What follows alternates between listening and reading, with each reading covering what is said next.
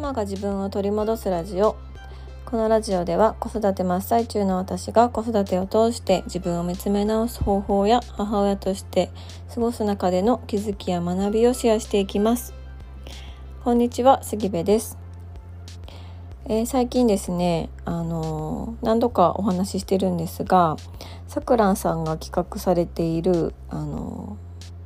ー、ビジョンボードの作成の、えー、講座を受けたんですね。うん、であのその中で、まあ、ジブリのねキャラクターと自分が被るとか、まあ、そのキャラクターにこれまでの経験とかこれまでの理想を投影させているっていう話をしたんですけれどもそれとね同時にこう印象に残っている、まあ、映画とかドラマっていうのは結構ねこう発達に偏りのある系のあの登場人物が出てるものが多いなってことにも気づいたんですよ。うん、多分ねそれはあの息子がそうだっていうことが分かってから多分あのそこにこうアンテナが張っていて、うん、きっとこれは発達に偏りがある主人公を描いているんだろうなっていうものにあのすごくこう敏感になったからだと思うんですよね。うん、で何があるかっていうとえっとねあの狼子供の雨と雪っていう映画なんですけどこれ私初めて見た時にこれ狼っていう風に表現されているんですけどなんかめちゃくちゃ息子がちっちゃい時とかぶったんですよ。うん、なんかね正直私はまだ言葉が喋れなかった小さかった頃の息子をなんか人間じゃないみたいな感じで思ってたんですよね。うん、で言葉が出てくるのもものすごく遅かったですしなんかね動きもねすごくこう、うん、親しみのない動きというか、うん、な感じがしてなんか人間じゃないなってっていうのを正直こう思ってました。で後々それがまあ発達に偏りがあるっていう風なことでね診断されてわかるわけなんですけれども、うん、ただこの狼子供の雨と雪を見るとその頃のねあの息子をすごく思い出します。であとはまあいろいろあるんですけれどもあのカーズに出てくるメーターって分かりますかね？あのメーターっていうのは、まあ、マックイーンの親友みたいな感じであの茶色いねあのレッカー車かな、うん、のキャラクターなんですけどこのメーターもねあの空気が全然読めなくってこうあその言葉そこで言ったらあかんやろみたいなね場面であの、まあ、ちょっと空気の読めない発言をしてしまったりとか、うん、していてこれもねちょっとこう息子と同じ匂いがするというか、うん、そういう性質があるキャラクターを描いてるんじゃないかなって思うんですよ。うん、でしかも息子がめっちゃ好きなんですよメーターのことが。うん、いや普通マックイーンって言うやろって感じなんですけどちっちゃい頃からねメーターメーターって言ってメーターがすごい好きなので私もすごくねメーターに関してはこう愛着があるんですね。であとはあの日本のドラマなんですけど「僕らは奇跡でできている」っていうあの高橋一生が主役をしていた、まあ、数年前にやっていたドラマなんですけど、まあ、この主人公の高橋一生演じる男性の役も、まあ、ちょっと多分ねあの発達に偏りがあるタイプの人だったと思うんですね。そうでそういうのをどうしてもこうアンテナを張って見ているので、うん、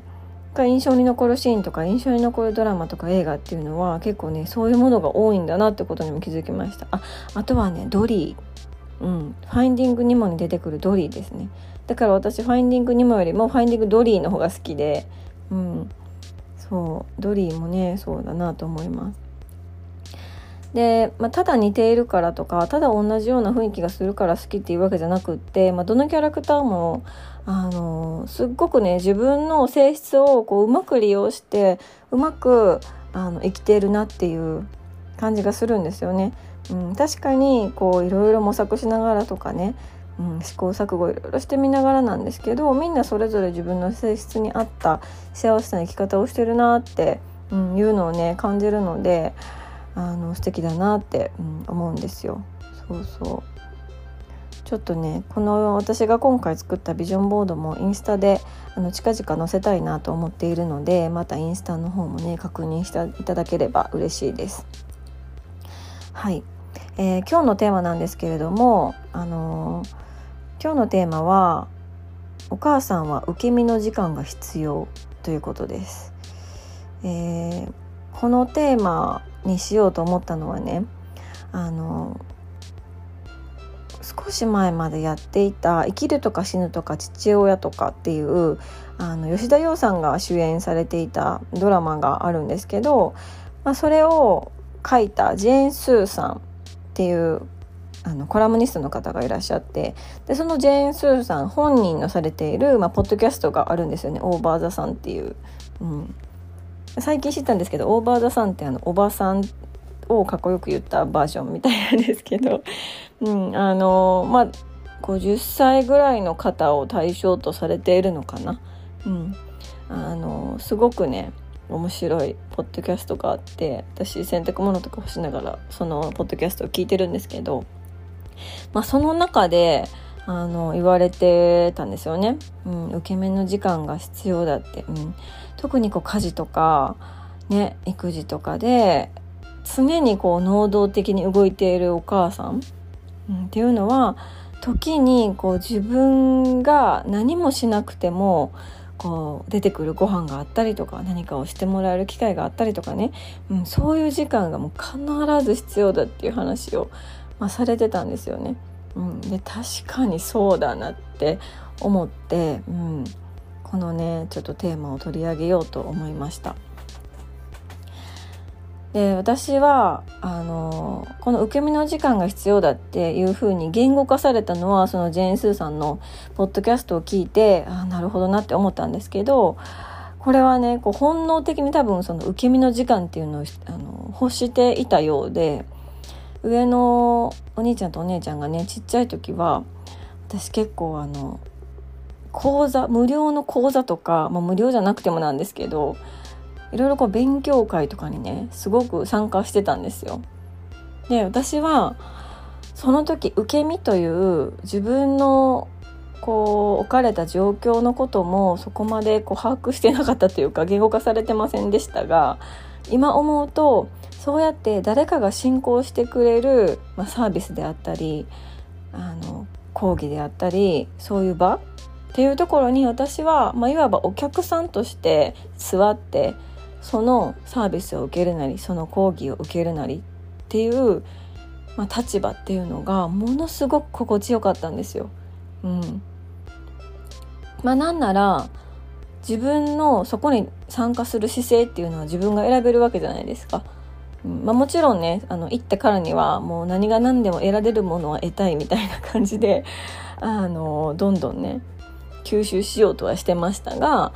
ただその姿勢参加する姿勢っていうのはそこまでこう強制されていないし、うん、そこに座ってねその、まあ、講義を受けているっていうことなので、うん、だからその時間が私にとって受け身だったんだなっていうのをすごく感じました。うん、で、まあ、外食とかもねあの旅行とかも、まあ、そういうサービスを受けるっていう意味では受け身なんですけどどうしても子供ちっちゃい子供がいるとこう受け身でいたいのに